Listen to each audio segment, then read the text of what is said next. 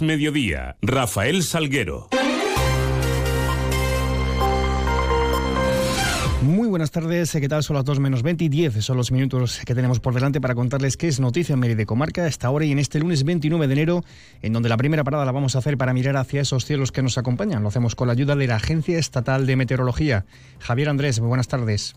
Buenas tardes. Hoy en Extremadura comenzamos la semana con tiempo estable. Las temperaturas suben ligeramente en la zona más occidental y en ligero descenso en la más oriental. Se espera hoy una máxima de 19 grados en Badajoz y Mérida, 18 en Cáceres. El cielo estará nuboso con predominio de las nubes medias y altas, disminuyendo al final del día a poco nuboso. Viento del este al sur flojo en general. Mañana las temperaturas bajan ligeramente o se mantienen con pocos cambios, máximas de 19 grados en Badajoz y Mérida. 17 en Cáceres. Las mínimas en la próxima madrugada de 5 grados en Badajoz y Mérida, 4 en Cáceres. El cielo estará nuboso con predominio de las nubes altas e intervalos de nubosidad media. Hay probabilidad también por la mañana de brumas y nieblas, principalmente en la mitad occidental y sur de Badajoz. El viento estará en calma o será de intensidad floja de dirección variable del este en los valles. Es una información de la Agencia Estatal de Meteorología. 9 minutos para menos 10. Continuamos.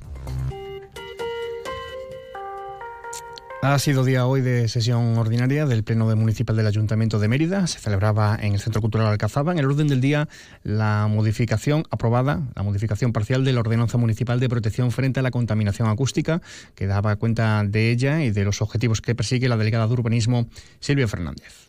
Era que se pudieran permitir actuaciones de pequeño formato eh, con un máximo de tres, de tres artistas y sin equipo autoamplificado Además, también incluíamos que en hoteles y centros comerciales se pudiera permitir en, el exterior hilo musical desde la una de la mediodía hasta las doce de la noche, previa modificación de licencia, por supuesto, y con un, control por parte de las autoridades municipales de, del sonido. Adelante también la modificación en las asignaciones a los grupos municipales para mejorar sus funciones y fiscalización del gobierno municipal de este modo. Lo subrayaba así el delegado Julio César Fuster. A partir de ahí se ha ido construyendo algo que se trae aquí por acuerdo de todos los juntos de portavoces.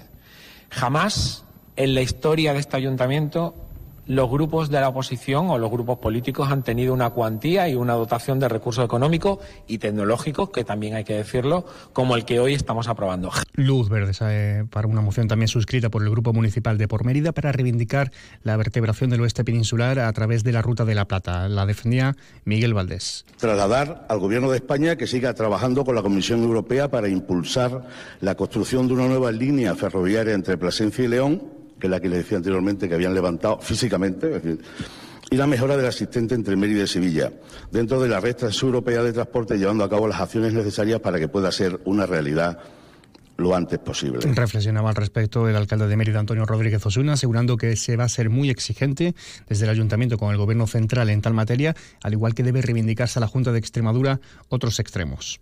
Vamos a presionar a esto. De hecho, estoy hablando con alcaldes del Partido Popular como el señor Pizarro, he hablado en alguna ocasión, precisamente de cómo vamos a coordinarnos. Si frente a los intereses de Extremadura, pues lo, primero son los intereses de Extremadura y luego los partidos o los gobiernos. Y por eso que hoy hacemos aquí, que es intentar apoyar esta posición y vamos a, a presionar al gobierno, como hemos hecho posible que hoy estén las máquinas en la carretera del doblamiento del tanatorio. Hoy están las máquinas, después de 25 años Oye, 94 millones de euros del gobierno de España y llamadas de teléfono y a intentar conseguir fondos para la ciudad de Mérida.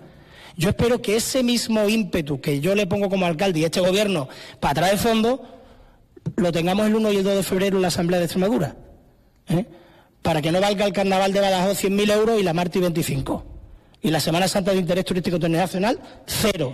Por último, renunciaba en la sesión plenaria de esta mañana a su acta de concejal. El miembro del grupo de Vox, Francisco Piñol, aseguraba que por no considerarse válido para este puesto. Por otro lado, eso es una cuestión mm, personal, que no sirvo. Espero que mi próxima compañera que me relieve sea más efectiva que yo y conozca más la ciudad y se mueva más por la ciudad. Yo soy un, individuo solitario, eh, poco sociable, por decirlo de alguna manera y no, no puedo desempeñar bien las funciones. Será sustituido en el cargo por Margarita López de Ayala. Y un apunte de tráfico porque desde hoy lunes eh, se ha cortado el tráfico, el acceso a la calle Atarazanas eh, desde la plaza de Santo Domingo.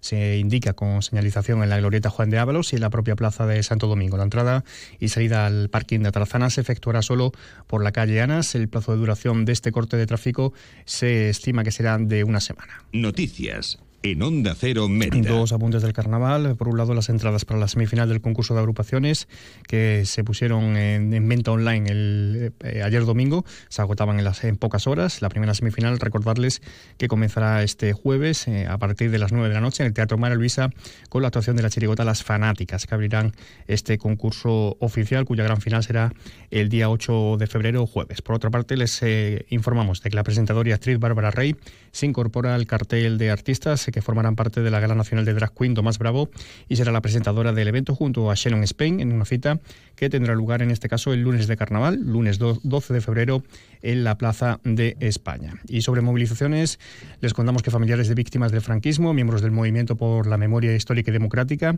así como personas de a pie, en total unos 300 manifestantes, se concentraban este sábado en la Plaza de España de Mérida para mostrarse en contra de los intentos de derogar o reformar sustancialmente la actual Ley de Memoria Histórica y Democrática de Extremadura. José Hinojosa es portavoz de la coordinadora memorialista. No somos una asociación ni dos, somos todo el movimiento memorialista y es en función también de cómo van la, va sucediéndose los acontecimientos. Va a haber la ley de presupuesto, que ya hemos, hemos previsto lo que va a ocurrir, y también pues vamos a ver qué pasa, los movimientos, acabáis de decir que nos habían citado, no nos han citado a ninguno. Bueno, vamos a ver si nos citan. Si, si dialogar podemos dialogar. Lo que está claro que con ley o sin ley la memoria de las víctimas del franquismo en esta tierra no se va a tirar por tierra, que es lo que parece que quieren. Porque ellos sí, parecen olvidar a unas víctimas. Unas víctimas que, repito, que no han recibido nada. Otros sí. Un apunte ferroviario. Renfe ha modificado temporalmente los horarios de los trenes Albia, Intercity y Media Distancia que conectan Extremadura con Madrid como consecuencia de las actuaciones de mejora de las infraestructuras ferroviarias que Adif está desarrollando en el tramo Mérida-Aljuza Cáceres. Estas modificaciones entran en vigor desde hoy lunes en los servicios que circulan en ese trayecto. Los trenes Albia, Intercity y Media Distancia que conectan la región con Madrid tendrán temporalmente esos nuevos eh, horarios de salida y llegada. Renfe recomienda a los usuarios con billetes expedidos entre el 23 y el 25 de enero que comprueben los horarios de salida y llegada de los trenes antes de realizar eh, ese viaje. Y es ahora también para repasar marcadores deportivos eh, del fin de semana. Lo hacemos con la ayuda de nuestro compañero David Cerrato. Muy buenas, David. Muy buenas, Rafa. Empate a cero del Mérida en el Romano ante el filial del Atlético de Madrid en un partido en el que el equipo demostró unidad, pero siguen sin crear apenas ocasiones a favor. Lo mejor, la seguridad atrás esta semana y seguir a cinco puntos de la salvación. Quien sí conseguía la victoria del juvenil en División de Honor imponiéndose por la mínima al Sanse que le sirve para salir del descenso. En Segunda Federación, derrota del Montijo en su visita a Navalcarnero por 4 a 2 y vuelve a caer a la última posición de la tabla. En tercera, derrota del Calamonte por 2 a 1 en su visita a Pueblo Nuevo y empate del Don Álvaro 1 en casa ante el Coria que les hace perder el coliderato a los caurienses. Además, nueva jornada en primera y segunda extremeña con resultados como las victorias del Extrema durante la Ribereña por 0 a 2, la del Pueblo de la Calzada con gol de su fichaje estrella Abraham Pozo por la mínima ante el San Jorge o la del Nueva Ciudad por 1 a 0 ante un Racing Mérida que ha conseguido continuar en la competición, entre otros. Gracias David. Además, recordarles que el próximo domingo se celebra la trigésima edición del Fondo Popular Don Bosco a beneficio del proyecto Murialdo, que espera congregar a más de mil eh, corredores en un recorrido eh, que pasará por el puente romano y tendrá el templo de Diana eh, como uno de los principales baluartes. Y de forma más breve, este curso, el IESA de Buruaga inicia su andadura como escuela asociada a la UNESCO, una red que tiene como objetivo elegir eh, la paz en la mente de los alumnos, promoviendo los valores y principios de la Constitución eh, y la Carta de las Naciones Unidas. Así, mañana martes, tendrá en, durante la celebración del Día de la Paz y la No Violencia, a las 10 de la mañana tendrá lugar un sencillo acto de presentación. Extremadura entra en la red de escuelas asociadas a la UNESCO, haciendo así partícipe al entorno más cercano del compromiso con ese organismo. Y la periodista Ana Eva Fernández va a pregonar la Semana Santa emeritense. Será el próximo mes de marzo en la Basílica de Santa Aurelia, templo que acogerá este acto con motivo del año jubilar eulaliense. También contarles eh, que la sala de exposiciones del vestíbulo del Centro Cultural Santo Domingo eh, recoge una exposición de fotos de bodas que muestra cómo eran las celebraciones en los años 80 y 90 Eh, con esta recomendación, escasos segundos ahora para las 2 menos 10. Ya saben que pueden seguir informados a través de nuestra web y redes sociales. Les dejamos ahora con toda la información regional, toda la información de Extremadura. Que pasen un feliz resto del día, un feliz lunes.